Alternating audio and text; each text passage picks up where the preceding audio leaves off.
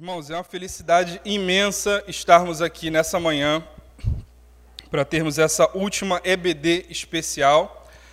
E como uma escola bíblica dominical, não poderíamos não ter um dia ou uma semana especial sobre a Bíblia. É, se é uma escola bíblica dominical, nós precisamos aproveitar e valorizar o dia da Bíblia. Domingo passado tivemos aqui uma exposição maravilhosa. Quantos aqui dos que estão presentes, quantos estiveram aqui? Foi uma benção, não foi? Amém. Glória a Deus. E hoje, como continuação dessa semana da Bíblia, teremos aqui um bate-papo, uma conversa com os nossos irmãos sobre a Bíblia, a palavra viva. Esse é o tema do nosso momento de hoje. Estarei aqui fazendo algumas apresentações né? É, Jaires e Paulo vão ter oportunidade de falar, dar uma palavra inicial sobre a, o propósito deles aqui hoje, a intenção deles aqui hoje, e em seguida estaremos começando essa conversa de, de maneira bastante informal, vamos colocar assim. Né? Não vai ser algo tão, tão engessado, tão técnico, mas eu tenho certeza que dessa conversa teremos algo muito produtivo para passar à igreja e aqueles que estarão assistindo em seguida. Então, vou me assentar. Né? Eu não estou muito acostumado com isso, mas acho que o Jair está, né? Tem uma mesa aqui, plenário. Né? tá certo. Vou começar, como, como aconteceu da, da última vez, do mais velho para o mais novo, sem querer destacar muito isso, tá, Paulo? Eu sei que os irmãos já conhecem bem o Paulo e o Jaídes, mas eu vou passar para o Paulo aqui para estar dando umas considerações iniciais. Como os irmãos já sabem, o Paulo está se formando esse ano em teologia, né, pela Unigran Rio. Graças a Deus já, já encerrou. Ele vai deixar depois a gente dar uma olhadinha no TCC dele, né, para a gente conhecer um pouco do que ele produziu para esse término de curso. E eu vou passar aqui para o Paulo para ele estar tá falando um pouquinho, e em seguida o Jaídes. Oi, gente, bom dia, paz de Jesus Cristo para vocês. Muito bom estar aqui com vocês de novo. Gosto muito daqui, gosto muito dos meus amigos, gosto muito dessa igreja aqui. É importante que, além de ter a oportunidade de falar da Bíblia, eu estou matando a saudade do Jair e tive com ele na mesa é, regional em certo momento. Ele confiou em mim e eu disse para ele, ó, oh, você está convidando a pessoa errada, né? convida a gente mais qualificada. Só acho que ele me botou do lado da Isabelle e aí ela me carregou nas costas.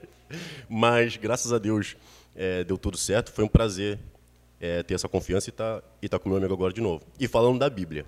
Falar da Bíblia, para mim, é muito importante porque ela tem os ensinamentos que são referenciais doutrinários é, da fé cristã, da gente. Né? Nós somos cristãos e a partir da escritura, né, da Bíblia, esse compilado de livros que é, teve um, um, longo processo de formação para que ele chegasse até nossas mãos, graças a ele, graças a essa união desses documentos, desses, desses livros, dessas cartas, graças a isso a gente pode formular doutrinas e se organizar de forma eclesiástica, né, para que a gente possa ter os nossos ensinamentos diferentes de uma denominação para outra, seguindo uma linha de ensino, e é por causa disso que a gente se organiza. Também é, que bom que a gente tem essa oportunidade de tornar claro algumas coisas que nós vamos abordar aqui. Por exemplo, que a Bíblia chega até nossas mãos, como todo mundo sabe, ela não cai do céu pronta, né? Ela não é um livro que foi psicografado, que o, o autor, o evangelista, seja quem for, está escrevendo e tem uma voz no ouvido dele, né? seja de Deus dizendo, oh, escreve isso, isso, isso, isso, ditado palavra por palavra. Sabemos que não é assim. Sabemos que os, os autores são inspirados por Deus através do seu espírito e produzem esses materiais que chegam às nossas mãos. Mas não é psicografado, correto? Não é algo que é ditado palavra por palavra. Esse documento, esses, esses escritos que estão nas nossas mãos, glorificamos a Deus por eles, porque conseguimos manter uma doutrina viva e eficaz, baseada no Espírito de Jesus Cristo, graças a isso. Glória a Deus. Jaides, sua vez. É, eu dessa vez a gente não está repassando o currículo de ninguém, né? Eu vou deixar para o Jaides falar um pouco disso, até porque hoje, irmãos, não estamos só matando saudade do Jaides como alguém que já visitou, já pregou, já palestrou aqui na igreja em algum momento. Mas o Jaides hoje em dia não, não, não faz mais parte da denominação metodista wesleyana. Apesar de o coração dele, eu, enfim, eu não vou comentar muito sobre isso agora, eu vou deixar para ele falar. Queridos, a paz do Senhor a todos. É um prazer estar aqui com vocês hoje, estar revendo pessoas que moram no nosso coração. Eu estava até brincando falando com o Felipe que parte do que me motivou a aceitar o convite foi estar com pessoas que moram no nosso coração. E o pastor Jaci Miguel, a irmã Sandra, o Felipe, o Paulo, cada um dos irmãos, o Isaac, é, o Gabriel e a Beli não estão aqui hoje porque tiveram compromisso, mas eles também, cada um deixou marcado no nosso coração uma pontinha de saudade, uma pontinha de alegria toda vez que eu lembro da existência dos irmãos. Me acompanha aqui hoje também a minha esposa, Dominique. Levanta aí a mão, amor. Dominique está aqui com a gente. E eu queria, eu queria dizer para vocês que nós somos o povo da Bíblia. Assim, não existe uma outra forma de definir crente a não ser como o povo que tu, tu encontra domingo à tarde andando com isso daqui na mão. Né? Às vezes em cima de uma bicicleta, às vezes é, com criança no colo, mas a Bíblia está ali. É, hoje, como acontece muitas vezes comigo, a Bíblia também está no celular. Então, não só a gente abre a Bíblia, como a gente liga a Bíblia. E a verdade é que, assim, a Bíblia, mesmo no celular, o celular que é uma invenção tão recente, mesmo no celular, a Bíblia continua sendo capaz de nos apontar o caminho para a salvação. Mesmo no celular, mesmo na versão digital, ela continua sendo capaz, sendo eficiente na transmissão da mensagem salvadora de Deus para o ser humano. Isso nos faz pensar que talvez a grande questão da Bíblia não seja necessariamente a maneira como ela é apresentada. O, o Paulo e o, e o Felipe acertaram muito, assim, eles falaram uma coisa muito legal, que esse livro não cai do céu na nossa mão. Né? Existe, existe uma gráfica, existe um processo para que ele seja fabricado. É, existe um papel, uma tinta, existem coisas terrenas que Deus usa para manifestar a sua graça, para manifestar o seu poder. E é importante a gente ter isso em mente porque isso nos faz perceber que o grande tom que nós precisamos ter quando pensamos na Bíblia é o tom da vontade de Deus na condução da história é o tom do dedo de Deus no momento em que a história dos homens se desenrola.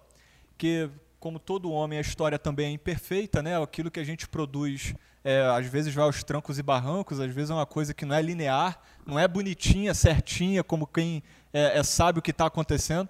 Às vezes a, a, a terra capota, né? às vezes a história capota, as coisas vão acontecendo. Mas o dedo de Deus continua ali.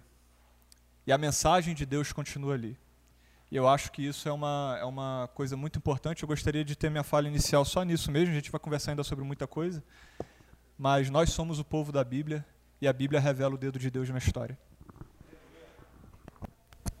Glória a Deus. É, nem, nem sempre é, a captação do som aqui, às vezes, não, não pega tudo que está acontecendo com a igreja, né? as reações da igreja, as, as falas e tudo, e tudo mais. Mas pensando também nisso, os irmãos podem reagir à vontade, tá? dentro do que, do que está sendo falado. A gente vai tentar, dentro do possível, separar um momento também para perguntas e respostas. Mas para isso vai ser levado o microfone até os irmãos, então fiquem despreocupados em relação a isso. É... Continuando aqui a nossa, nossa conversa, o nosso bate-papo, vocês já falaram um pouco aqui sobre o que é né, dentro da definição de cada um, o que é a Bíblia. Eu concordo, é, eu concordo em parte com muito do que vocês falaram em relação à Bíblia não cair do céu, né, não ser um processo que eu, eu lembro que quando eu era criança, eu, quando eu era criança eu pensava assim que a Bíblia, que foi assim que eu fui ensinado, né, de início. Eu achava assim, a Bíblia é, tinha alguém lá escrevendo e o Espírito Santo falando no ouvido da pessoa, palavra por palavra que ela tinha que escrever, e ela foi embora de Gênesis até Apocalipse escrevendo. Aí, é, é claro, a gente vai aprendendo um pouco melhor com o passar do tempo, né? a gente vai é, descobrindo certas coisas. Mas uma coisa muito interessante que eu ouvi foi uma vez um professor de seminário, acho que eu comentei isso com o Paulo uma vez, ele falando sobre os profetas serem intérpretes do seu tempo.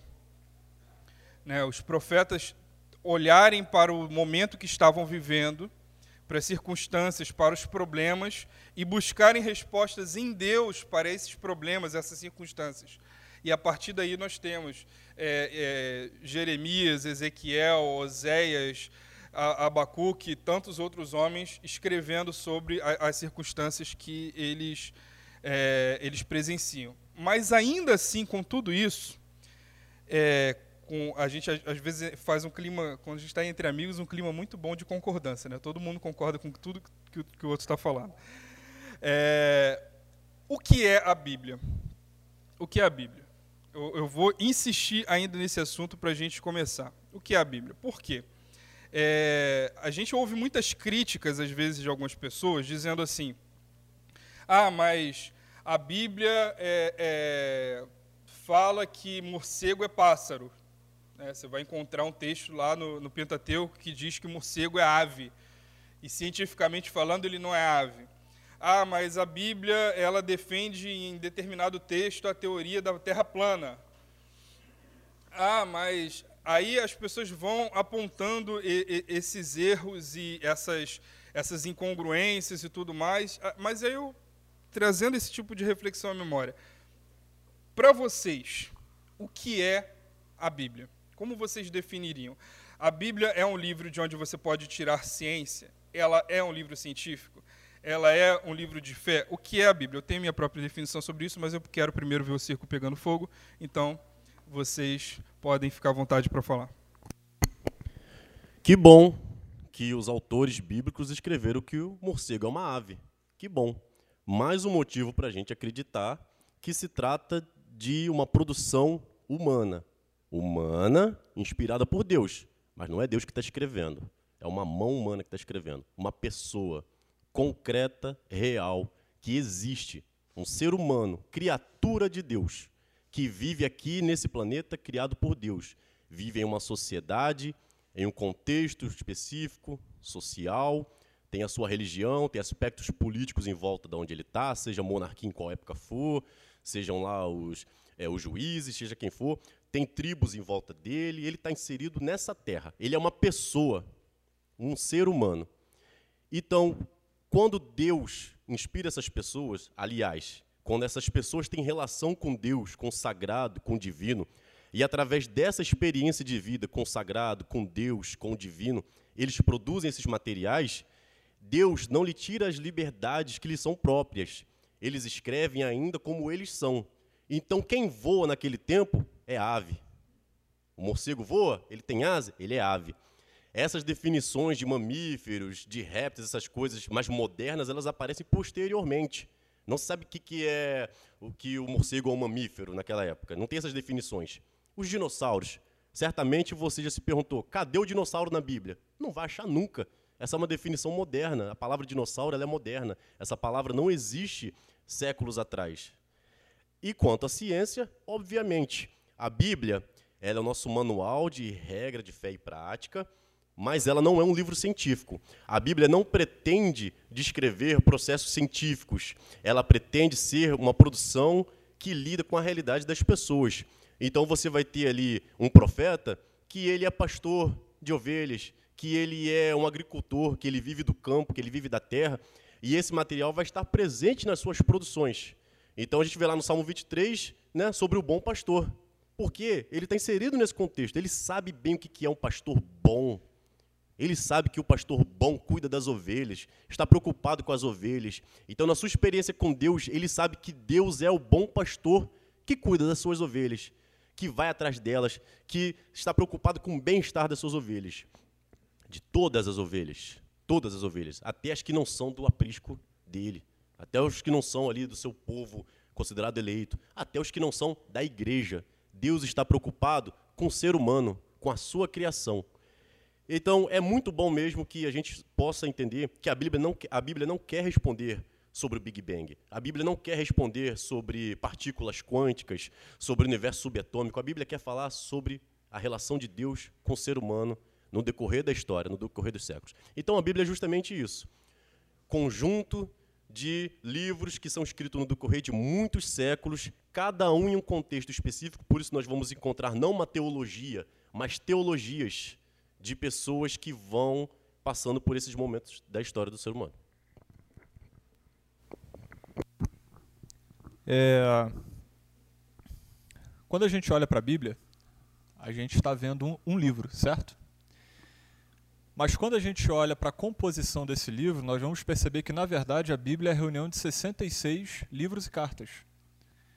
Então, é um compilado, é uma reunião de, de, de materiais, de conteúdo, que foi feita justamente para facilitar a transmissão de uma mensagem, para facilitar a propagação de um conteúdo, de uma mensagem. Então, por que, que eu acho isso daí interessante? Porque, assim, é, ao longo da, da, da, história da teologia, a gente vai ver a Bíblia ela levantando três questões. Né? A, a Bíblia é a palavra de Deus, a Bíblia se torna a palavra de Deus através do Espírito Santo, ou a Bíblia contém a palavra de Deus. A galera que tem uma visão mais é, sensacionista, né? Assim, é, tá certo? Sensacio, sensacionista isso. Galera que tem uma visão mais sensacionista da graça de Deus vai dizer que não. A Bíblia contém. Então Deus não fala fora da Bíblia.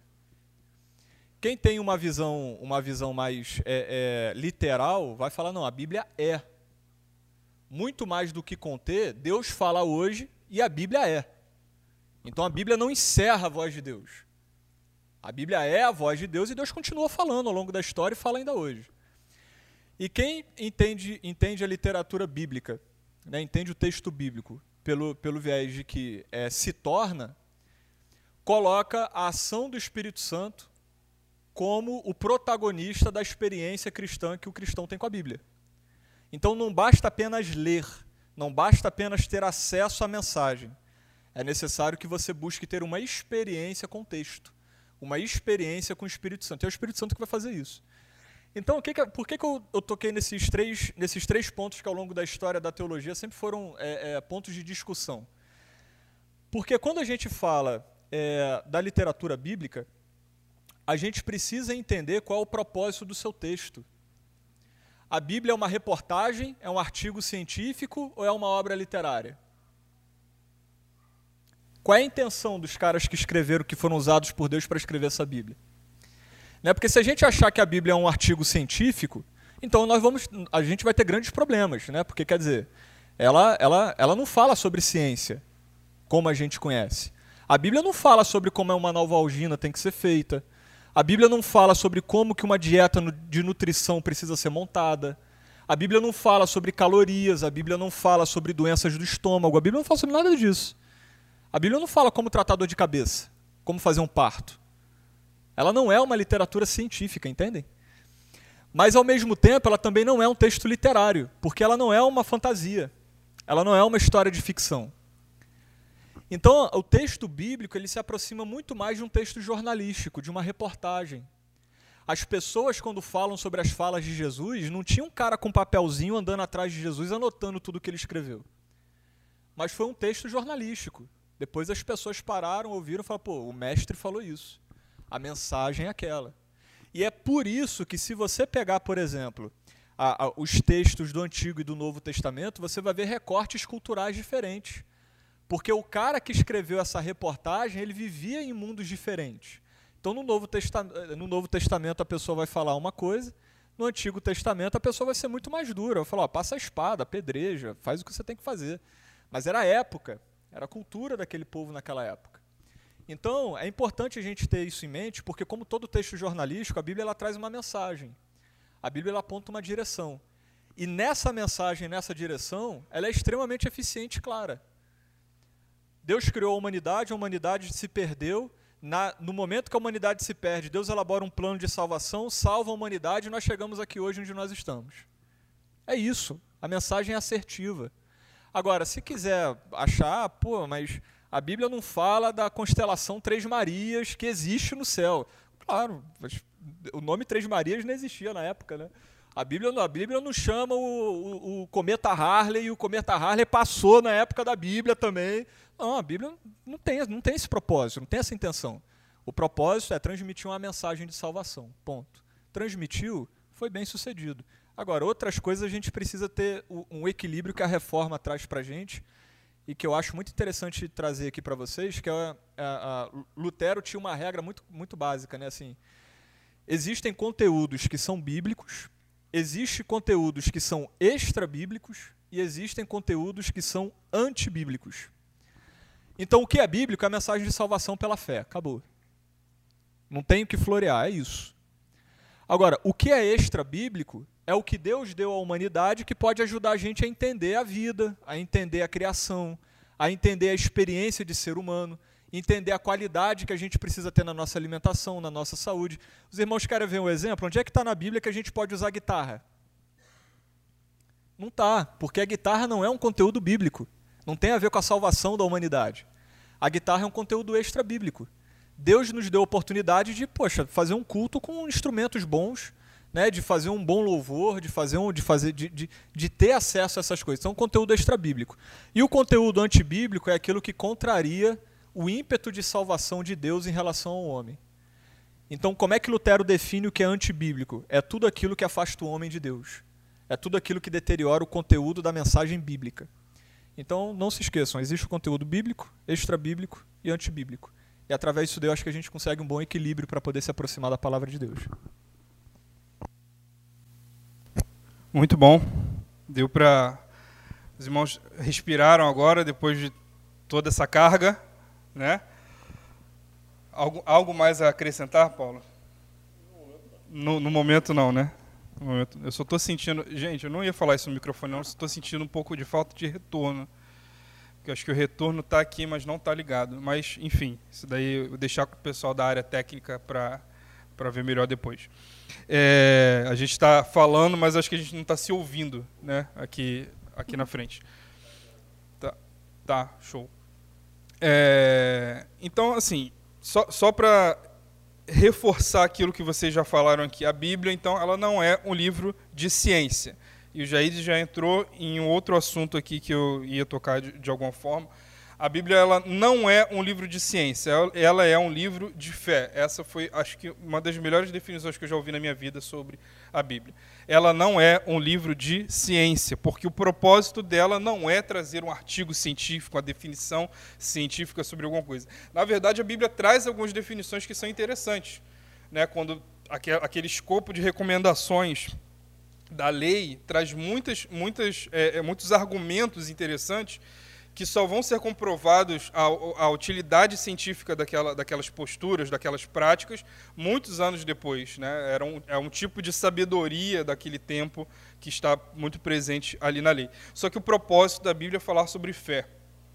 Né? O propósito da Bíblia é falar sobre a salvação, e não, não necessariamente dar uma definição científica de alguma coisa. Mas eu vou insistir em mais uma coisa que o Jair já trouxe aqui. Paulo, como ele já tocou no assunto, agora com você. É ou contém? A Bíblia é ou contém a palavra de Deus? Eu gostaria de ouvir um pouco você falando sobre isso. É, a gente precisa entender uma coisa. Deus quer falar. Deus quer falar. Deus é um ser pessoal, dotado de pessoalidade. Pessoalidade pressupõe relacionamento. E ele quer se relacionar e quer falar. Tem um livro que eu gosto muito de teologia wesleyana, do Manfred e do Walter Kleiber, que eles abordam isso em um certo ponto, quando eles citam Bart, Calbart, se referenciando ali, eles querem dizer sobre a palavra de Deus. Se Deus quer falar, você imagina a palavra de Deus. Por palavra de Deus, é, a gente precisa entender algumas coisas. E eles, quando citam Calbart, eles falam isso. Calbart traz uma forma tríplice de palavra de Deus. Palavra de Deus anunciada, que é aquela das pregações, dos ensinos, como nós estamos fazendo aqui, dos sacramentos da igreja, batismo, ceia, tudo que é comunicado por nós, também é a palavra de Deus. E ele traz outro, nessa forma tríplice, que é a palavra escrita. E ali temos os documentos que falam sobre Deus e sobre Jesus, a Bíblia Sagrada, a nossa Bíblia. E a palavra revelada, se referindo à palavra encarnada, ao Deus encarnado, ao Logos, a Jesus Cristo. Jesus Cristo é palavra viva de Deus, senão não seria Logos. Jesus Cristo é a palavra de Deus encarnada, em carne e osso, viva, no meio de nós. Então ele estabelece isso dizendo que essas três formas de palavra de Deus, elas se relacionam entre elas, se completam e uma tem dependência com a outra. Nesse sentido, a palavra anunciada que nós estamos fazendo aqui agora depende da Bíblia. Vocês estão julgando tudo que eu, Jaídes e Felipe estamos falando pela Bíblia. Então a palavra anunciada, ela você precisa encontrar ela na palavra escrita. Consequentemente, a palavra escrita, ela aponta para a palavra revelada, que é Jesus Cristo.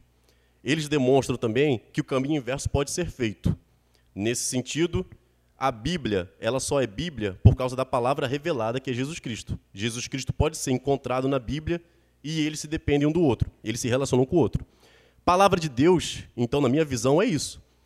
É, a Bíblia é a palavra de Deus, porque ela é escrita, ela é a palavra de Deus. Os escritos ali são pessoas que escreveram acerca de Deus.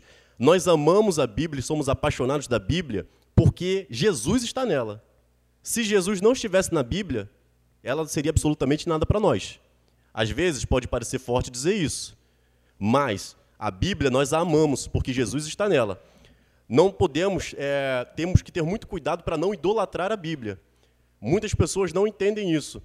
A Bíblia não é Deus, Jesus é Deus. A Bíblia é nosso manual de regra, fé e prática, suficiente, inerrante, mas não é Deus. Jesus é Deus. Então ela é a palavra de Deus porque Jesus está nela e contém a palavra de Deus certamente também. Jair, quer acrescentar mais um comentário sobre isso, já que você iniciou o assunto, né? É, sem querer. Eu, quero só comentar que o Paulo falou da importância de não idolatrar a Bíblia. E quando eu estava vindo para cá, eu fui buscar. Eu tô morando num prédio que não tem estacionamento, eu fui buscar o carro no lugar que eu deixo estacionado. E aí eu passei por um outro carro que não tinha isso filme, então consegui ver do lado de dentro e tinha exatamente no painel do carro, assim, a placa era do Rio de Janeiro, hein, gente? O, o, o, carro tinha no painel assim, uma Bíblia aberta no Salmo 91. Aí eu parei assim, eu falei, pô, cara, é muita coincidência. Eu tô indo para um, um, um, um culto, para uma, uma celebração do dia da Bíblia, e eu me deparo com essa cena. Aí eu parei, fiquei olhando assim, era o Salmo 91. Né? Então eu fiquei pensando, falei, poxa, o cara botou ali para eu ler ou o cara botou ali porque de repente ele imagina que aquilo vai trazer alguma proteção, né? alguma coisa? Talvez, talvez fosse mesmo. Bem capaz de ter sido mesmo. E a questão é essa, sabe? Às vezes a gente coloca a Bíblia num lugar que não é dela. E a mensagem que deveria estar nesse lugar, ela fica onde, né?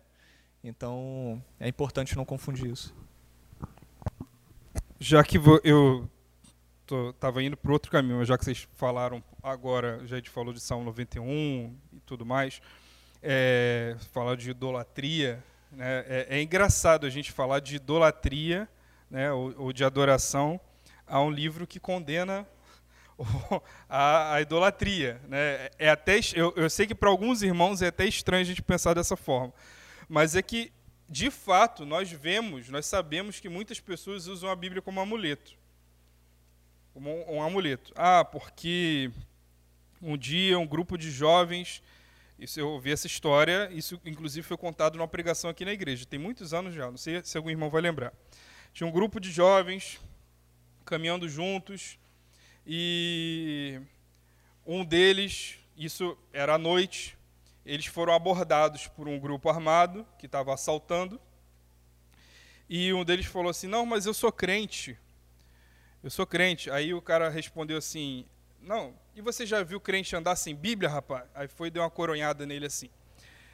Então, aí, né, dentro dessa pequena ilustração ou testemunho, né, foi falado que se a pessoa tivesse sem Bíblia não teria tomado coronhado, não teria sido agredida. Então, ou seja, uma questão de segurança pública, um problema de segurança pública sendo justificado pela presença ou ausência da, da Bíblia como uma espécie de amuleto. Já aconteceu, a gente já cansa de ver pessoas que deixam a Bíblia aberta. Né? Tem, tem dois salmos que normalmente as páginas vão ficar encardidas, que é o Salmo 91 ou o Salmo 23. Né? é, se chega na casa de uma determinada pessoa, tá a Bíblia, nenhum outro texto nunca jamais foi lido, né, de todo aquele conteúdo gigantesco que tem ali, nenhum outro texto jamais foi acessado, mas está ali aberto no Salmo 23 ou, ou no Salmo 91, porque as pessoas têm essa prática de é, depositar a confiança, ao invés de depositar em Deus, depositar em algum objeto. Né? É, Aí, pulando um pouco do, dos assuntos que a gente já, já iria abordar, é, eu gostaria que vocês trouxessem alguma reflexão, falassem um pouco sobre uma, formas corretas de se usar a Bíblia. eu sei que a gente não, não conversou isso em nenhum momento, mas forma, formas corretas de se usar a Bíblia. A Bíblia não deve ser usada como amuleto, certo? Ela não deve ser usada como uma, um escudo antibala. Né? Ah, não, porque eu estou com a Bíblia no meu bolso, no meu carro ou em tal lugar, aí eu não vou ser atingido, eu não vou ser, é, não vou sofrer nenhum tipo de mal. A Bíblia também não, não é para ficar aberta ali, como se só o fato de ela estar aberta naquele texto fosse resolver algum problema. Então, como que a Bíblia pode ser usada? Me, me, me ajudem aí nesse sentido. É, como manusear, usar a Bíblia corretamente para que ela sim produza esses frutos que a gente espera. É, tem um texto em Lucas, capítulo 12, versos número 56, que são palavras do próprio Cristo, dirigido ao grupo dos fariseus. E aí é engraçado, porque assim, a gente ouve o nome fariseu, saduceu, essênio, e, e a verdade é que assim, hoje a gente ouve esses nomes com um tom muito pejorativo, né? A gente olha e fala, poxa, um fariseu, parece estar tá xingando alguém. Mas na época de Cristo, os fariseus eram pessoas muito respeitadas. Eram aquelas pessoas que ensinavam a lei ao povo, que cuidavam para que o povo não se desviasse dos caminhos do Senhor. Então eram de fato referências daquele tempo. Igual os fariseus, os saduceus eram, eram outro grupo de judeus daquela época, e, e, os saduceus eles tinham uma, um hábito mais aristocrático, era aquele pessoal mais de governo, era aquele pessoal mais elitizado, era um pessoal mais intelectualizado. E os saduceus e os fariseus eles viviam em pé de guerra, porque os fariseus estavam nas periferias das, de Jerusalém, do povo, ensinando.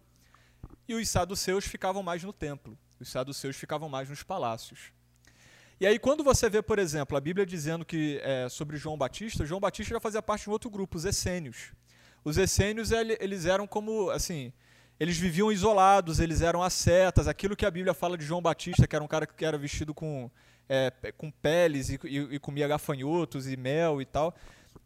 Era, os essênios eram esses caras, assim, um pontinho fora da curva, né? Eles tinham uma outra cabeça, eles tinham um, um outro hábito de vida. Por que, que isso é importante? Porque quando Jesus se dirige aos fariseus e aos saduceus, aqui em Lucas capítulo 12, ele fala essas palavras. Hipócritas, vocês sabem interpretar a aparência da terra e do céu, mas não sabem discernir esta época? Jesus olha para as pessoas que eram de fato os doutores da lei, responsáveis por guiar o povo no caminho do Senhor, não deixar o povo de Israel se desviar. Eles olham e falam: Poxa, vocês sabem discernir tanta coisa, mas não sabem reconhecer o que Deus está fazendo nessa época. E aí eu me lembrei de uma frase de, acho que se eu não estou enganado é de Calbart, o Paulo vai saber falar melhor que eu, que é aquela frase onde ele diz que a gente deve ler a Bíblia, deve ter a Bíblia numa mão e o jornal na outra. Então, de que maneira a gente deve ler a Bíblia? É seguindo a orientação de Jesus que Calbart traduziu nessa frase. Entender a Bíblia discernindo a voz e a vontade de Deus para esse tempo. A voz de Deus ecoa na história da humanidade, em cada época, em cada século, em cada década, a cada geração, colocando a igreja na direção da vontade dele. Então imagine só, imagine só o dilema que é uma pessoa que, por exemplo, é, é, o Paulo falou da psicografia, né? Que tem gente que parece que está. Às vezes a gente acha que a Bíblia foi escrita psicografada. A pessoa botou a mão assim, ficou escrevendo. Mas a grande questão é entender que essas pessoas elas, não, elas, elas foram movidas por Deus. A, a, a, voz de Deus, a vontade de Deus empurrou essas pessoas na direção de escrever algo relevante, algo que sobrevivesse ao teste do tempo. Então a maneira da gente se aproximar do texto bíblico e usar a Bíblia é entendendo essa vontade de Deus que ecoa na história. O que, que Deus quer para o bairro de Parque Amorim? O que, que Deus quer para a história de Parque Amorim? O que, que Deus quer para a história de Belfor Roxo, para a história do Rio de Janeiro, para a história do Brasil? O que, que os sinais dessa época nos dizem sobre a vontade de Deus para esse tempo? E aí, se a gente tiver essa consciência, vai fazer muito sentido ter a Bíblia numa mão e o jornal na outra. Perfeito o que o Jair falou. É exatamente isso. Aí foi Calbart mesmo trazendo para a gente a atualidade tanto da Bíblia como dos acontecimentos que cercam a gente. Qual foi a pergunta? Era como é, qual foi mesmo? Como usar a Bíblia hoje. É. Aí é, você é dotado de capacidades pelo Espírito Santo para poder ler a Bíblia e interpretá-la. Você é um intérprete da Bíblia. Se você lê a Bíblia procurando sentido para a sua vida, você é um intérprete da Bíblia. Você não precisa. Aliás, eu gosto muito de falar isso, tá? Você é teólogo. Entenda que você é teólogo. Claro que existem teólogos de formação, teólogos acadêmicos, essas coisas. Mas, por definição, se você lê a Bíblia buscando significado para a sua vida, tentando entender os textos, o que Jesus está falando, o que esses estão falando, você é um teólogo. E, nesse sentido, você ainda depende um pouco, para chegar a uma conclusão boa, dos sacramentos da igreja, no sentido de vir para uma escola dominical, que é o que você está fazendo agora, para ouvir o seu pastor, é, um, um, um, estudioso da Bíblia, ou alguém do tipo, um irmão mais velho na fé, ou alguém, às vezes, que é até mais novo que você na fé, mas entende um pouquinho mais, para poder, em comunidade, um encorajar o outro e ajudar o outro a chegar a conclusões mais lógicas na Bíblia. Por que, que eu estou falando isso? Porque vindo para cá, ou, ou, estudando em comunidade, como vocês estão fazendo, vocês podem chegar a algumas conclusões que você talvez não chegaria sozinho. Por exemplo, uma boa maneira, na minha opinião, de ler a Bíblia, além dessa do que o Jair falou, para mim não ficar repetitivo com o que ele disse, que foi excelente, seria você entender, quando você vai ler o texto, é, a intenção teológica do autor que está escrevendo. E aí o que, que você faz? Você se transporta para o lugar, da, se coloca no lugar daquelas pessoas, se coloca no lugar daqueles irmãos da fé. O Apocalipse de João, é, não foi escrito para você. Ele foi escrito para as sete igrejas da Ásia Menor. Isso a gente aprende aqui na escola dominical. Então o que, você pode fazer para entender o Apocalipse e não ficar vendo uma imagem de tigre lá na ONU e falar que é o anticristo?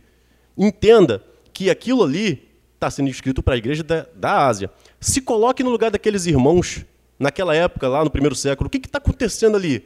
Por que, que João está falando esses códigos? Que visões são essas que ele está tendo? Por que, que ele está falando isso para essas igrejas? Se coloque no lugar daqueles irmãos e posto ali naquele lugar, você, como agora, você é transportado para aquela época, se colocando no lugar deles, tá, eu sou igreja da Ásia Menor. O que, que ele está falando para mim? E aí sim, você, dessa forma que o Jair te falou, com uma Bíblia na mão, com o jornal na outra, você entende o seu contexto de hoje, lê o seu tempo e aplica aquela mensagem na nossa realidade. Se tem é, um reino de Deus descrito em Mateus, é porque eles estão ali sendo assolados por um reino que não é de Deus, um reino opressor. Jesus traz uma paz que é diferente da pax romana. Uma paz que realmente, depois de estabelecido, você tem uma paz, você tem uma segurança, você anda nas estradas com segurança, os soldados romanos te protegem. Essa é a pax romana. Adquirida como? Com violência, com expropriação de terra, com opressão dos mais fracos, com dominação, com escravidão. Então, essa é a Pax Romana. Lendo Mateus, você entende o que, que ele tanto fala ali no Evangelho de Mateus sobre o reino de Deus. Olha o reino de Deus. Não é esse reino aí, não. É a verdadeira paz. E aí você consegue entender também, poxa, o Antigo Testamento é tão complicado de entender, né? Lê Mateus. E você vai entender que ele está constantemente apontando Jesus para as profecias do Antigo Testamento. Lê o Antigo Testamento pela lente, pela ótica de Jesus Cristo, como Mateus aponta. Lê ali. É o Evangelho de João, que é até mais teológico de você. É, parece o mais simples, né? Mas é o mais teológico. Você vai ter ali uma escatologia realizada, que é a escatologia do Deus presente, do reino estabelecido, do, é, do já e agora não. Você vai ter ali uma pneumatologia escatológica. O que é pneumatologia escatológica? É a ação do Espírito Santo lida pela ótica de Jesus Cristo. Porque o Espírito Santo vem convencer do pecado, do juízo, aquelas coisas todas, consolar, mas ele, a, a obra principal do Espírito Santo é anunciar Jesus como fala lá no. Eu vou até ler, eu separei esse versículo, como fala lá em João 16, 13 ao 15. Porém, quando vier o Espírito da Verdade, ele os guiará em toda a verdade. Ele não falará por si mesmo, mas dirá tudo o que ouvir e anunciará a vocês todas as coisas que estão para acontecer. Ele me glorificará, porque vai receber do céu o que é meu e anunciará, anunciará isso a vocês. Tudo que o Pai tem é meu. Por isso que eu estou dizendo para vocês que o Espírito vai receber o que é meu e anunciar a vocês. Isso é uma pneumatologia, ou seja, uma ação do Espírito Santo cristológica, ou seja, revelando Jesus Cristo. A ação do Espírito Santo principal é essa. É lembrar a gente de Jesus Cristo o dia todo, a cada segundo, toda hora. E aí vai consolar, vai convencer do pecado, disso, essas coisas. Então, tenha isso em mente. Leia a Bíblia se colocando no lugar daqueles irmãos, se coloca no lugar dos filipenses, se coloca no lugar da igreja de Corinto, se coloca no lugar deles, se coloca no lugar dessas pessoas, e aí você vai compreender a mensagem de Jesus Cristo que pode ser aplicada na nossa realidade hoje. Muito bom. É, eu acho engraçado que em conversas assim entre a gente, né, o Paulo ele chega cheio de humildade, é, falando, não, qualquer coisa o Jair está lá para poder responder. Eu falo assim, não, não, não dá para... É, os irmãos estão rindo, mas é exatamente isso que ele faz. Aí, daqui, aí na fala dele, de repente, ele manda um pneumatologia escatológica. Eu, opa, calma, vamos devagar. Mas eu, traduziu, eu, mas traduziu. Não, é, mas traduziu, é. E, e, e, eu retorno o que eu disse. Eu estou aqui, mas ele está ali como minha âncora. Eu estou confiando no Jaid. Ai, ai, mas, Jaid, quer falar um pouquinho agora sobre alguma coisa ou vai deixar seguir? Vamos seguir, então. É a, gente já está indo por um caminho muito bom aqui, irmãos, mas eu gostaria de falar que tem alguns papeizinhos com caneta com a Talita. Eu não sei se mais alguém, se deixou com mais alguém, não. Com a Kathleen. É, se algum irmão tiver interesse de fazer uma pergunta, quiser anotar essa pergunta no papelzinho, mandar aqui para a mesa, fique à vontade. Se preferir falar a pergunta, também avise aí para o, o, Leonardo, ele está ajudando a gente nessa parte do som. Ele vai levar o microfone aí para os irmãos fazerem a pergunta, tá? Se quiser falar, levanta a mão assim e a gente leva o microfone. Se não quiser falar, preferir anotar, é só pedir o um papelzinho aí com, a, com as irmãs para fazer a anotação da pergunta. Bom, seguindo aqui, uma pergunta, uma pergunta boba, né, eu acho que vocês vão querer talvez fazer um comentário curto sobre isso e direto. A Bíblia é infalível? Dentro da sua mensagem de salvação da humanidade, sim. Então é, é, é, mais ou menos a tônica do que a gente tem construído já desde o início. Né? Se você for olhar a Bíblia como um artigo científico, ela é cheia de problemas. Mas ela não é um artigo científico. Por que, que a gente vai olhar para ela desse jeito? Né? A Bíblia não fala de genética, não fala dessas coisas. Se a gente olhar para a Bíblia como um texto que procura ser assertivo, aí vai, aí vai depender. É assertivo sobre a salvação? É. É assertivo sobre o movimento dos planetas? Não. Aí é outra coisa, tem que procurar outro livro. Então, assim, dentro da mensagem de salvação da humanidade, é importante a gente entender a inerrância e a infalibilidade da Bíblia dentro da mensagem que ela traz. Dentro dessa mensagem, a Bíblia é inerrante. Dentro da mensagem de salvação, a Bíblia é infalível. A mensagem dela não tem erros. Agora, se você for querer contar quantos soldados teve Salomão na época do. Aí, meu amigo, aí, aí não tem como, né? Nem eles tinham essa contagem.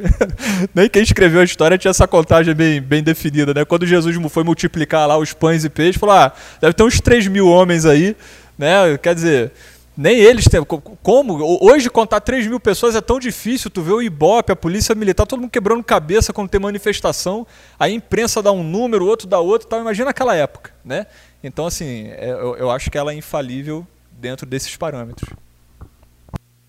Concordo completamente. A Bíblia tem um propósito, a palavra de Deus tem um propósito e ela cumpre cabalmente esse propósito. O propósito da Bíblia está cumprido. E esse propósito é infalível. Aí, como já te falou, voltando à própria questão do morcego, morcego é um mamífero. Então, o camarada que vai ler isso hoje, ué, morcego é uma ave? Né? Dentro dessa lógica científica, racionalista, é, ela, ele vai considerar ela falível. E é complicado falar isso hoje, né, em tempos de, de tão complexidade de falar sobre a Bíblia por causa dos acontecimentos recentes né, envolvendo a mídia aí, né? E aí já ficam todos com a orelha em pé, querendo saber o que você vai falar sobre a Bíblia. Hum, será que a Bíblia é falível? Será que ela é infalível? Será que ela não é a palavra de Deus? Vamos atualizar a Bíblia? Então são tempos tão complicados que é, falta diálogo.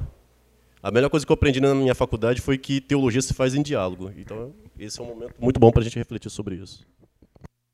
Muito bom, muito bom. É, surgiu alguma pergunta aí? Por enquanto não, né? Os irmãos fiquem à vontade, por favor que depois não vai ter oportunidade, né? Jair vai para Petrópolis e o, o Paulo vai para Jardim, Jardim Primavera, né? Então, ir atrás deles para poder fazer alguma pergunta depois vai ficar complicado. É, indo um pouco por esse caminho que, que vocês trouxeram aqui, e é aquilo que eu, que eu prometi, né? Tornar a conversa mais informal possível. É, a gente vê exatamente esse tipo de problema. Se vocês quiserem manter o microfone ligado para conversar, também fiquem à vontade. É, a gente vê exatamente esse problema que o Paulo trouxe aqui agora, quando algumas pessoas vêm, vêm, falar assim, ah, porque estão tentando usar um livro de dois mil anos, de mais de dois mil anos de existência, ou quase dois mil anos de existência, para definir os rumos, para dizer como que a gente tem que se comportar hoje, etc. e tal. E a gente tem um problema sério em relação a isso. Eu vou entrar num, num, num mérito aqui um pouco complicado, e eu não quero necessariamente que vocês tragam uma definição sobre isso, sobre esse assunto que eu vou dar como exemplo. Mas só para a gente encontrar um, um, um, norte aqui, uma direção, ou uma, uma forma de pensar em, em comum. Quando se trata, por exemplo, lembrando, estou trazendo esse assunto por exemplo, não precisa a gente se debruçar sobre ele agora. Quando, por exemplo, os movimentos LGBT é, vem trazer a, algum tipo de questionamento sobre é, o casamento homo, homoafetivo ou é, determinadas leis e regras. Quando a bancada evangélica bate de frente e diz não vai se aprovar isso como um, uma, é, como uma lei constitucional, né? mas aí vem o STF e aprova o casamento, reconhece como um casamento. Já, é, já existe casamento gay no Brasil por causa disso, por causa de uma decisão é, jurídica. Não sei se foi exatamente o STF que, que chancelou isso, mas é, houve uma decisão jurídica. Aí o pessoal na igreja vai falar, o STF é uma, uma corja de Satanás por ter falado, por ter aprovado algo assim. E mais uma vez, estou trazendo isso somente como exemplo, como exemplo. Se a Bíblia é uma leitura de um determinado tempo, e a partir dessa leitura daquele tempo nós trazemos definições para o nosso.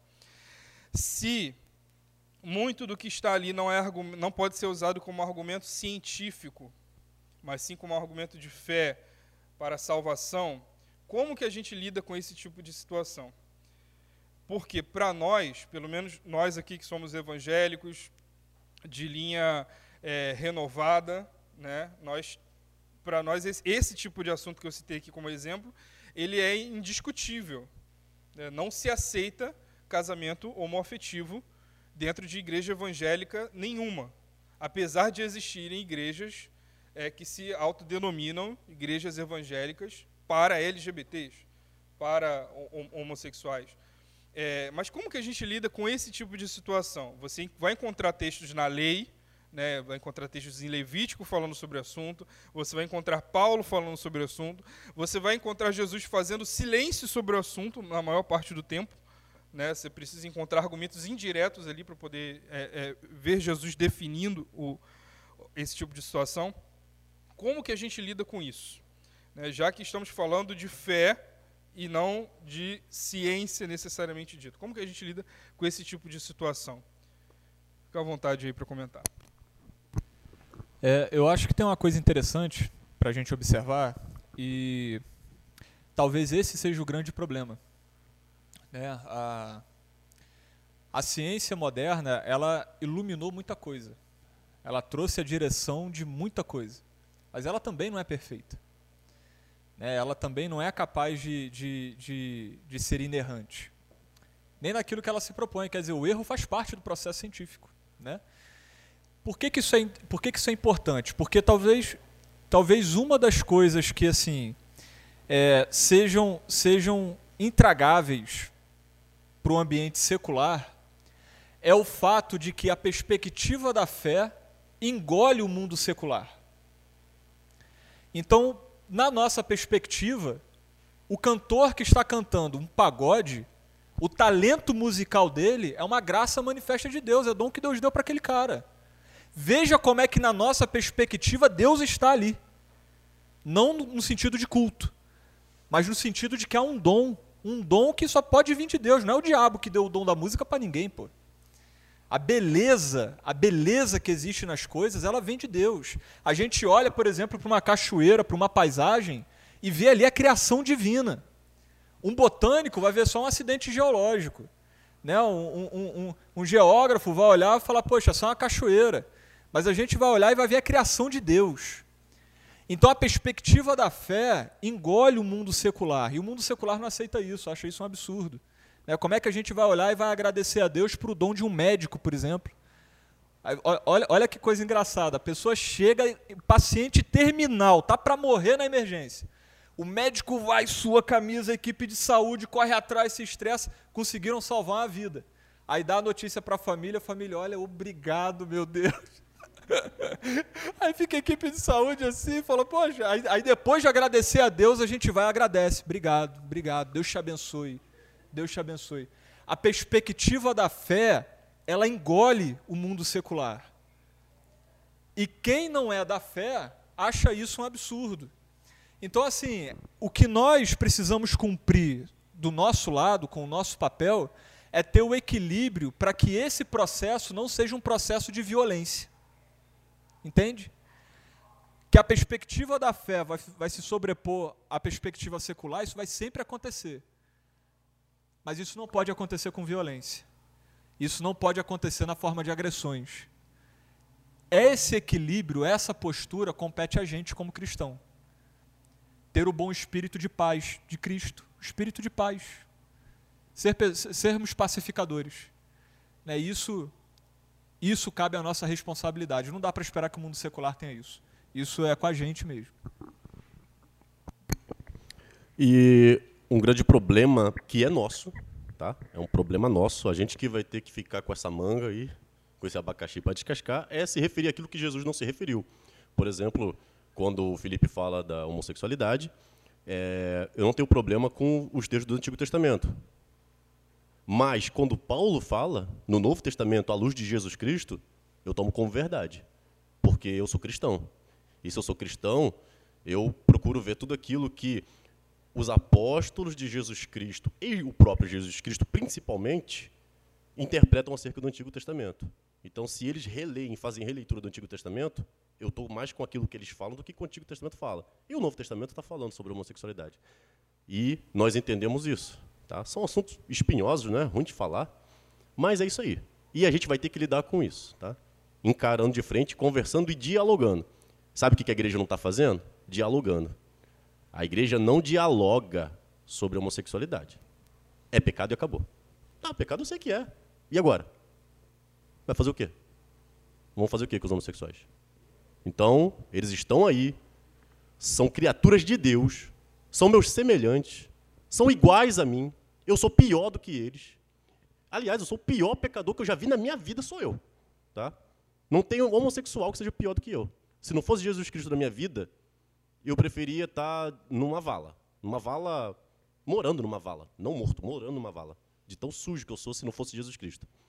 Então, a homossexualidade para mim, nesse sentido, gente, não é problema. O problema é que a gente não está dialogando com homossexualidade. É pecado? Sim, beleza, estamos aí. Concordamos. Outro problema, Jesus Cristo não disse uma palavra sobre isso. E agora? A gente pode fazer uma exegese em torno do que Jesus fala sobre casamento, fazendo uma releitura do Antigo Testamento que está presente ali, falando sobre homem e mulher que se casam e formam uma família, descrevendo que o núcleo familiar é entre um homem e uma mulher que são criaturas de Deus. Mas sobre homossexualidade, Jesus não falou uma palavra. E agora? A gente faz o quê? Então, reparem que eu não estou dando solução, não. Estou trazendo pergunta para vocês. Tá? Eu não sou um palestrante graduado, não. Eu sou o irmão de vocês. Eu sou vocês, só que está aqui falando. Então eu estou falando para vocês e para mim. Vamos fazer o que agora? Então falta dialogar sobre essas questões espinhosas que a igreja não está dialogando. A igreja geral, tá, gente? Igreja. A igreja não está dialogando. E quando você vê algum, algumas personalidades famosas da igreja na internet, estão tacando pedra. E até onde eu sei, com pedra você não resgata ninguém para Jesus. Com pedra você separa. Eu gostaria só de responder uma pergunta que foi uma que já foi trazida aqui. Eu acho que é mais simples de se responder, então não vou recorrer a vocês aqui agora. É, não está dizendo quem foi, então é uma pergunta anônima, né? Naquela época não havia Bíblia, existia papiro e quanto tempo foi levado para fazer a Bíblia ou quantos anos o escritor da Bíblia foi é, quanto, em, em, resumo dessa pergunta aqui, quanto tempo levou para que a Bíblia fosse produzida e, e o texto chegasse até o tempo de Lutero, João Ferreira de Almeida, para que fosse traduzido? A gente tem uma noção de que a Bíblia levou aproximadamente 1.400 anos para ficar pronta dentro dos 66 livros que a gente conhece. Então, aproximadamente 1.300 anos antes de Cristo, já se havia uma produção textual. Havia uma produção textual. Só que esses textos, esses escritos, muitas vezes, eles não estavam escritos. Isso é uma coisa, eu não sei se o Isaac detalhou no momento que ele estava falando domingo passado, a gente dependia muito de tradição oral. O que, que significava isso? Muitos dos textos que estão ali é, no Pentateuco, a história de Jó, eram histórias que só, que só existiam sendo passadas de uma família para outra. Aí algum irmão vai dizer assim: ah, mas então muito da história se perdia. Só para os irmãos terem uma ideia, havia um costume, um hábito entre os judeus, entre povos antigos, de se contar a geração para trás, às vezes em 70 gerações para trás. Então, eles gravavam muita coisa mesmo na memória. Eles tinham esse hábito de ter muita coisa na memória. Eu, por exemplo, eu sei que eu sou filho de Antônia, que é filho de, filho, filha de Joaquim e que é filho de Tomé. Isso faz parte do meu sobrenome. Mas do meu bisavô, que se chamava Tomé Procópio Rego, eu, graças a Deus, não herdei o sobrenome todo.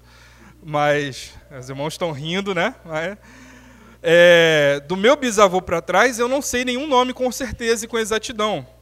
Agora, imagina gravar 70 nomes, 70 pessoas. Então, eles não gravavam somente é, pequenas porções, eles gravavam textos inteiros e esses textos, com o passar do tempo, foram sendo compilados. A principal compilação que aconteceu do Antigo Testamento foi na época de Esdras. Esdras reuniu a maioria dos livros que nós conhecemos hoje do Antigo Testamento e copiou eles. É, obviamente que ele teve ajuda, mas ele é, é, reuniu esses livros para que se tivesse é, é, essa compilação ali de forma mais confiável. Então a Bíblia levou mais ou menos 1400 anos para ficar pronta. 1300 anos antes de Cristo se começou, chega até Cristo e encerra aproximadamente 100 anos depois de Cristo com o Apocalipse sendo escrito. Lembrando que eu não, não sei se foi exatamente essa a intenção do, da, da pergunta, mas João Ferreira de Almeida, Lutero, Padre Antônio Figueiredo, é, os responsáveis pela Bíblia King James, nenhum deles escreveu a Bíblia. Eles só traduziram. Né? E pensando aqui um pouco sobre tradição oral, vou deixar somente um texto, Êxodo capítulo 15, versículo 25. Logo depois de terem atravessado o Mar Vermelho, eles chegam até o outro lado e deparam com as águas de Mara, que eram águas amargas impróprias para consumo. Né, acontece um milagre ali e o Senhor usa Moisés para falar com o povo. Então Moisés clamou ao Senhor e o Senhor lhe mostrou um pedaço de madeira. Moisés jogou a madeira nas águas e as águas se tornaram doces.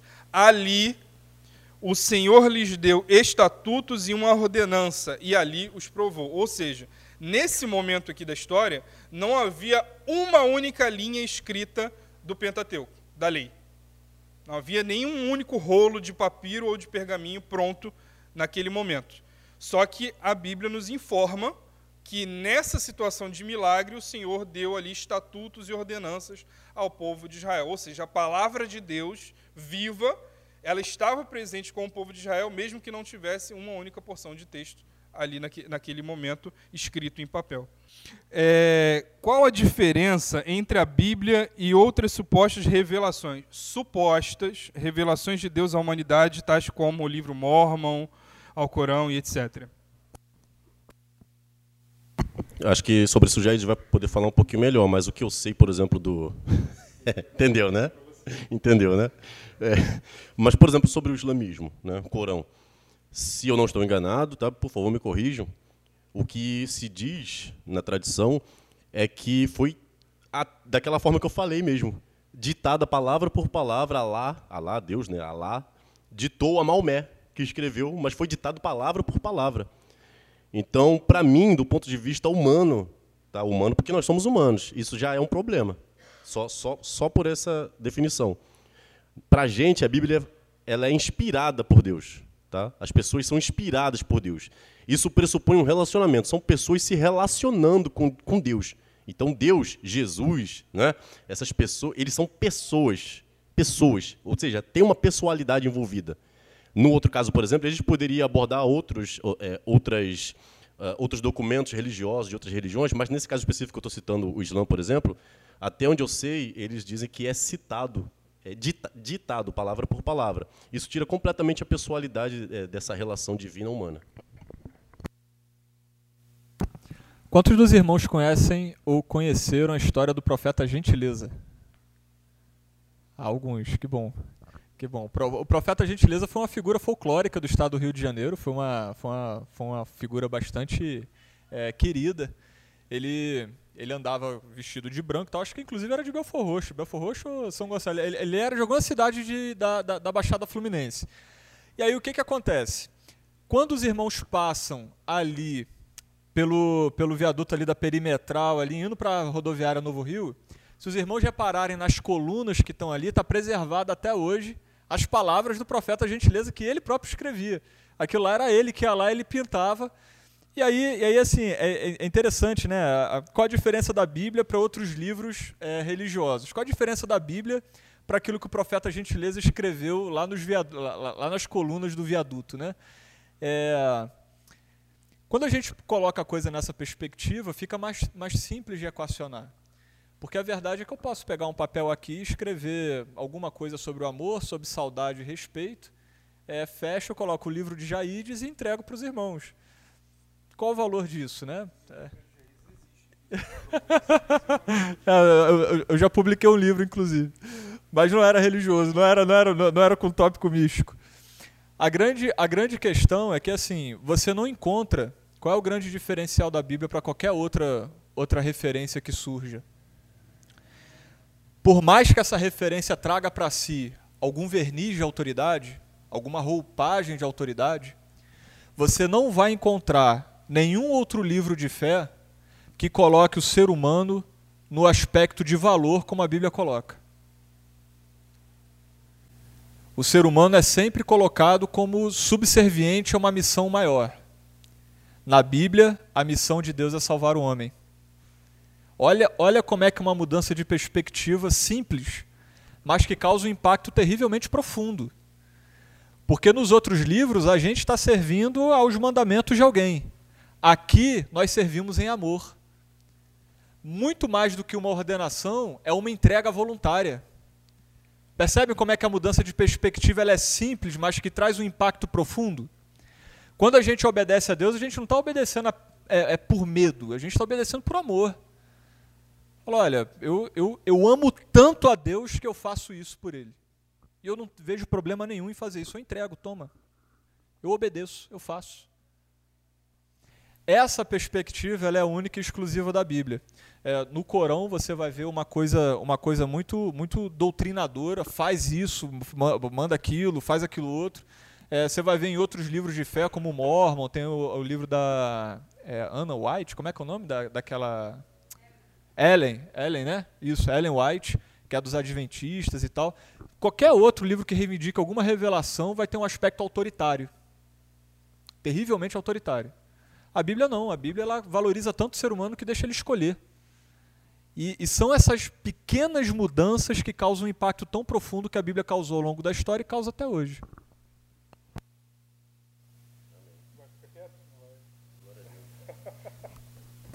Tá certo.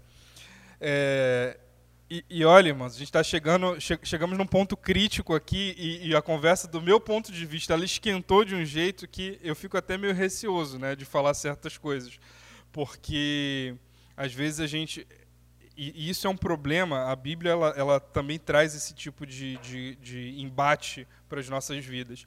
A gente não, não adianta a gente tentar fugir do conflito. Não adianta a gente tentar fugir da, do, do embate tem, tem certos momentos que você vai ter que se posicionar. Ou eu estou do lado da palavra de Deus, daquilo que ela determina, ou eu estou contra. Então, às vezes, quando a gente aborda certos posicionamentos, ah, porque o livro Mormon, o Alcorão, isso e aquilo e tal, é impossível você é, é, tratar, quando você faz um tipo de comparação como a dessa pergunta aqui, é impossível você tratar desse assunto sem falar do, do quão sublime e superior é a Bíblia como palavra de Deus é, na, na, na nossa vida. Para encerrar, tem mais alguma outra pergunta? Alguém que queria levantar a mão? Papel anotado ou quer falar no microfone?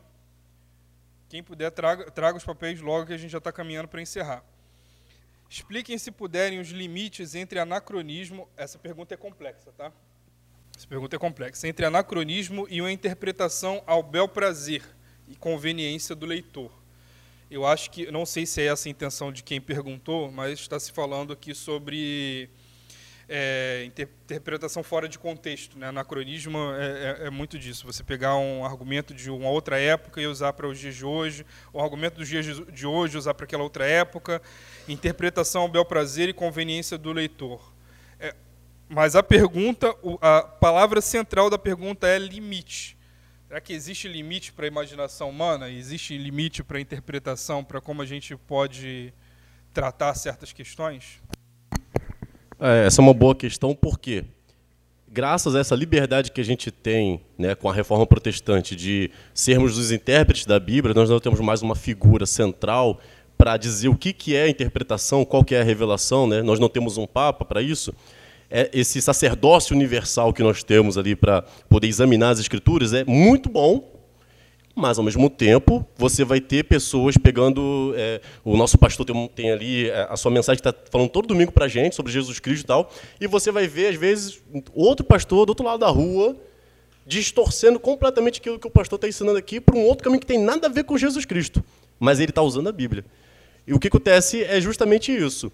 Essa leitura que o pastor faz aqui, que a gente faz, que vocês fazem sobre Jesus Cristo, sobre a Escritura, uma interpretação sobre a Escritura, ela tem que ter como alicerce, né, pegando novamente aquilo que foi falado, que Jesus Cristo falou sobre o Espírito Santo.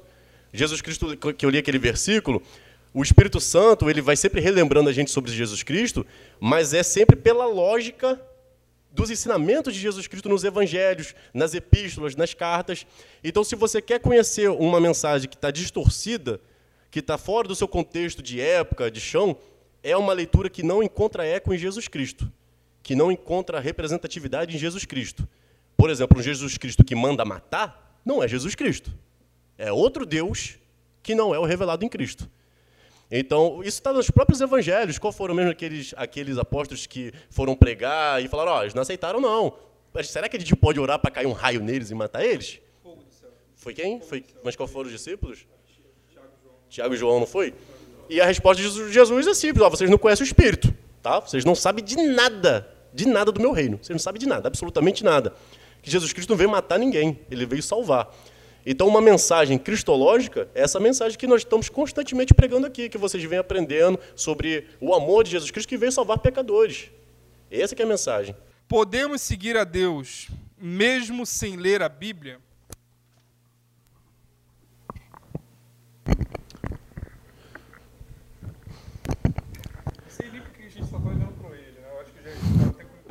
Sim, mas, sim, mas, vamos lá. é, o Evangelho de Romanos aborda isso, não é? A gente sabe que Deus se revela na criação. Deus se revela na criação. A criação revela Deus. Se não tivesse um evangelista vivo disposto a pregar Jesus por vergonha, por não querer ser é, associado a crente, fique sabendo que pedras iam pregar. E eu acredito que seria literalmente. Se não tivesse alguém com capacidade de coragem para pregar sobre Jesus Cristo e o seu evangelho, pedras iam pregar. Por que, que eu digo isso? Imagine uma sociedade que não tem Bíblia. Imagine uma sociedade que não tem um missionário cristão que saiu do seu conforto para ir pregar o evangelho lá arriscando sua vida. Imagine essa sociedade que não teve contato com a fé cristã, não chegou lá nem rumores. Para gente, você acha que Deus, esse Deus que você conheceu nas Escrituras, tá? O Deus revelado em Jesus Cristo, você acha que Deus deixaria essa sociedade, essa comunidade esquecida? Sem um pregador, vamos dizer assim, sem alguém que transmitisse a sua mensagem. A gente escuta, escuta relatos, por exemplo, dos índios que não tiveram contato com é, o cristianismo, mas que eles adoravam uma divindade, que eles reconheciam como Deus, não estou dizendo que era, mas encontrava elementos e características ali representadas no Deus cristão. Eles chamavam de outro nome, sei lá, pode chamar de Tupã, pode chamar de outro nome, Paulo usa isso é, lá naquela passagem que ele vai até, até os gregos, no aerópago, e ele vê a oportunidade ali de falar sobre o Deus desconhecido. É a oportunidade que ele vê de falar sobre o Deus revelando Jesus Cristo. Não estou dizendo com isso que os gregos, naquele altar ao Deus desconhecido, era uma figura de Jesus que eles estavam adorando ali, mas que eles não sabiam que eram. Mas estou dizendo que todo sujeito social, ele é religioso. O ser humano foi criado com esse anseio para adorar a Deus. tá? Deus é nosso pai, é o pai do ser humano. Então a gente tem essa necessidade de se relacionar com esse Deus, mesmo que nunca tenha ouvido falar dele. Por isso que existem tantas religiões, porque as que são distorcidas, eles vão tateando, procurando Deus e acabam indo por caminhos que são nada a ver com Deus. Porém, outras sociedades acabam indo por um caminho muito próximo de Deus. Então, é possível Deus se manifestar em uma sociedade é, é, que nunca ouviu falar de Bíblia. Agora, se a pergunta está dizendo, como que foi mesmo? Podemos seguir a Deus mesmo sem ler a Bíblia.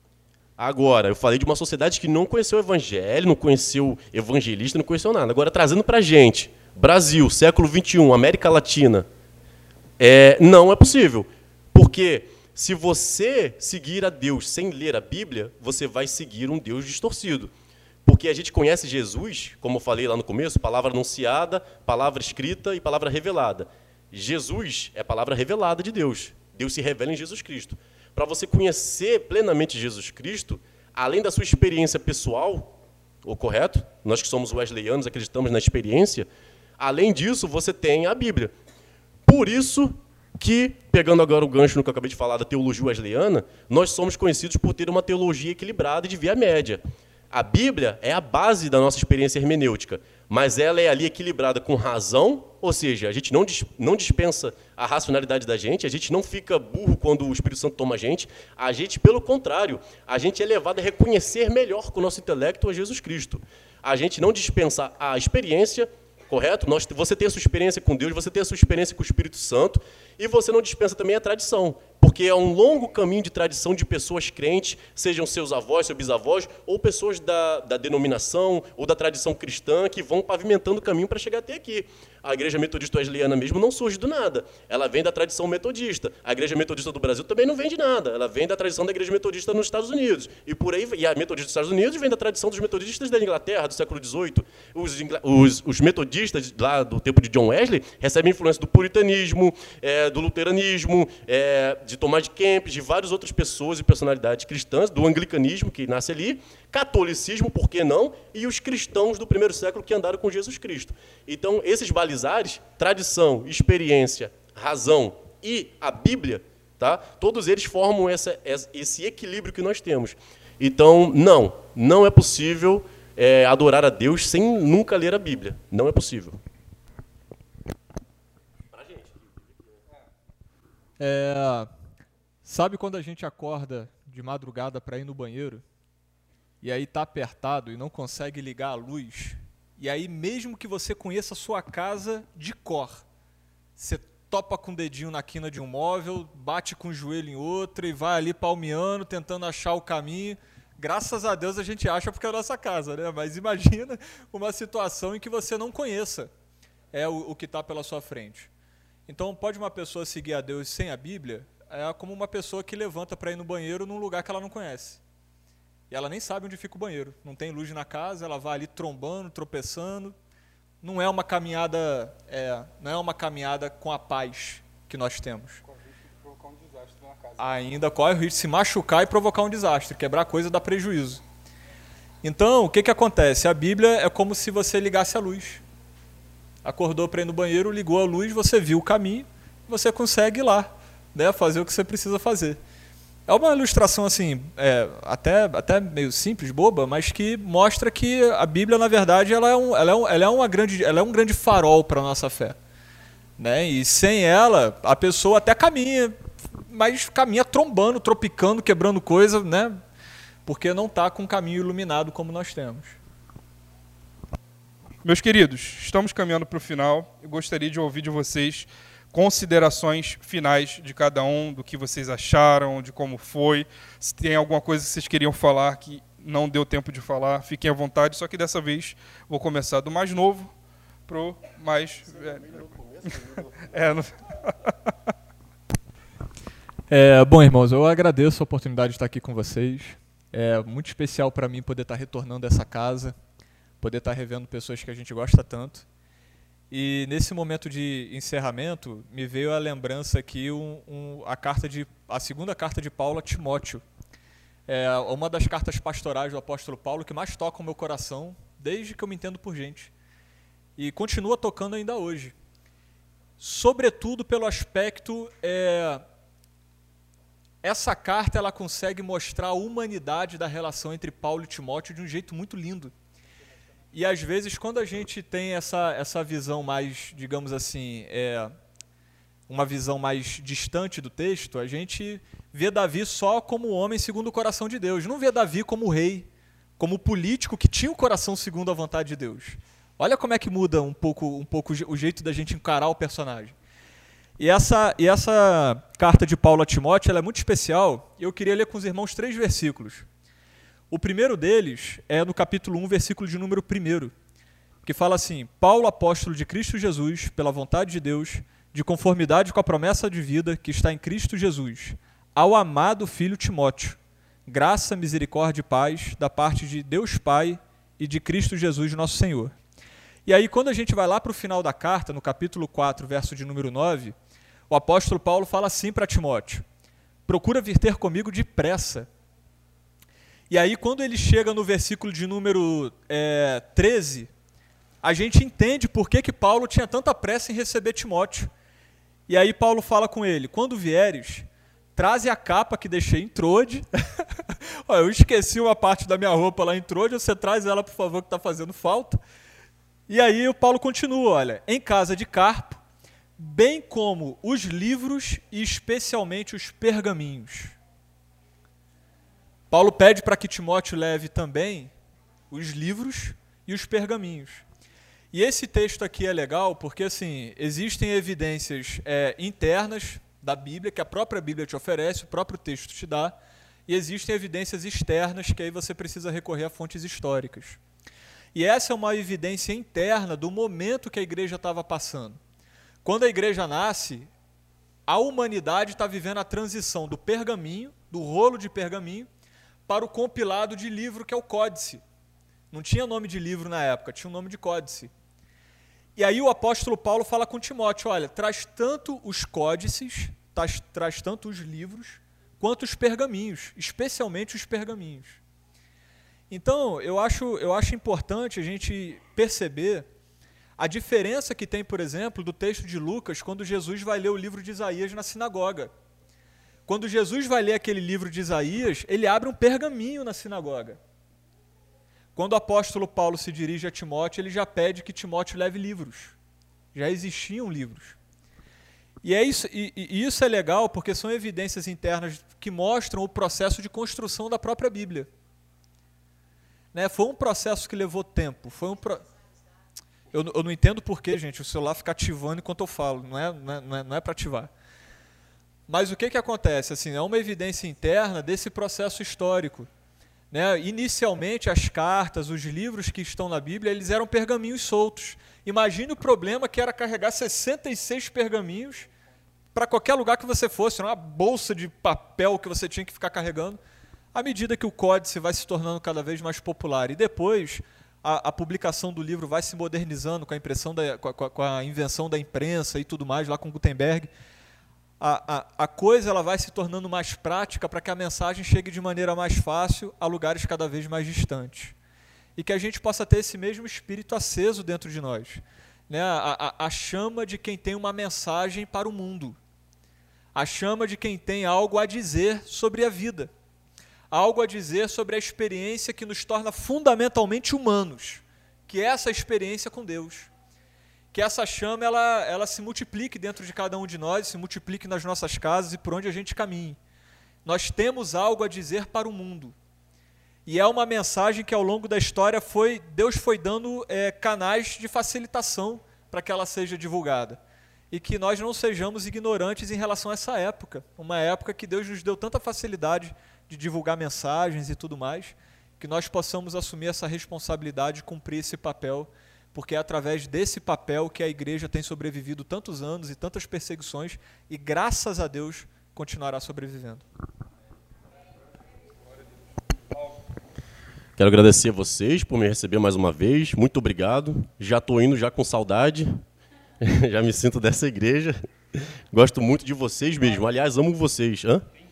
É meu pastor que lute. Ó, vou vir para cá, hein? Muito obrigado mesmo, pessoal. Gosto muito de estar com vocês aqui.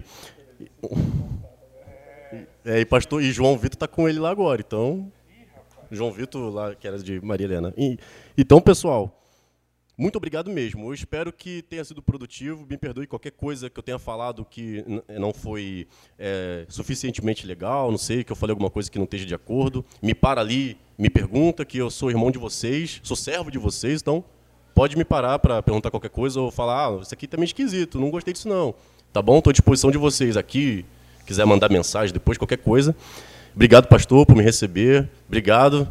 Vocês são muito especiais para mim. E sobre a Bíblia, claro, a gente sabe que a Bíblia, né, como já te falou em certo momento, né, a gente está acostumado a ver o evangélico andando com a Bíblia. Isso é muito bom, porque a gente ama a Bíblia.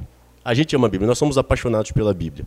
A gente tem essa característica mesmo, as pessoas reconhecem um, um crente por causa da Bíblia. Né? Apesar de qualquer outra coisa, qualquer outra é, formulação que possam fazer, às vezes até pejorativa, a gente está sempre com a Bíblia. Eu estou aqui com minha Bíblia no celular porque eu, eu falei com o Felipe tive uns problemas com minha Bíblia.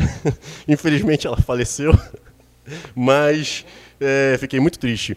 Só para informação, é, é, a segunda Bíblia que eu perco. Uma vez eu estava indo para o centro de conversão de John Wesley, foi quando eu te conheci, que eu fiz uma pergunta capciosa para o Jansen, na, na, no, que foi quando eu te conheci com aquela pergunta. E aí, na ida, choveu muito ali em Xerém. E quando eu fui ver, a minha, eu ando de moto, eu estava sem capa de chuva, a minha mochila encharcou e eu perdi minha Bíblia. Gente, quando, quando eu vi que, que minha Bíblia estava. Eu estou me emocionando. Quando eu vi que minha Bíblia estava tava encharcada, estava destruída, poxa, eu fiquei muito triste. Eu fiquei muito triste, porque eu gostava muito da minha Bíblia. Foi a primeira Bíblia que eu comprei, assim, né, de verdade mesmo. A Bíblia que eu não ganhei, a minha eu comprei, tem um senso de pertencimento.